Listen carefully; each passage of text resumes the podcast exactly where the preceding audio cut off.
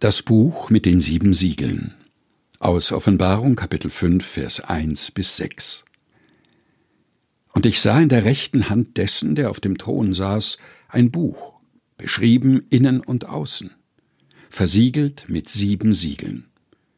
Und ich sah einen starken Engel, der rief mit großer Stimme, Wer ist würdig, das Buch aufzutun und seine Siegel zu brechen? Und niemand, weder im Himmel noch auf Erden noch unter der Erde, konnte das Buch auftun, noch es sehen.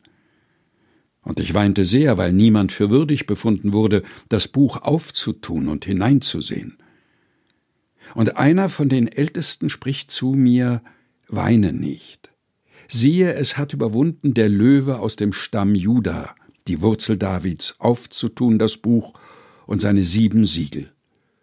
Und ich sah mitten zwischen dem Thron und den vier Wesen und mitten unter den Ältesten ein Lamm stehen, wie geschlachtet. Es hatte sieben Hörner und sieben Augen. Das sind die sieben Geister Gottes, gesandt in alle Lande. Offenbarung, Kapitel 5, Vers 1 bis 6 aus der Lutherbibel 2017.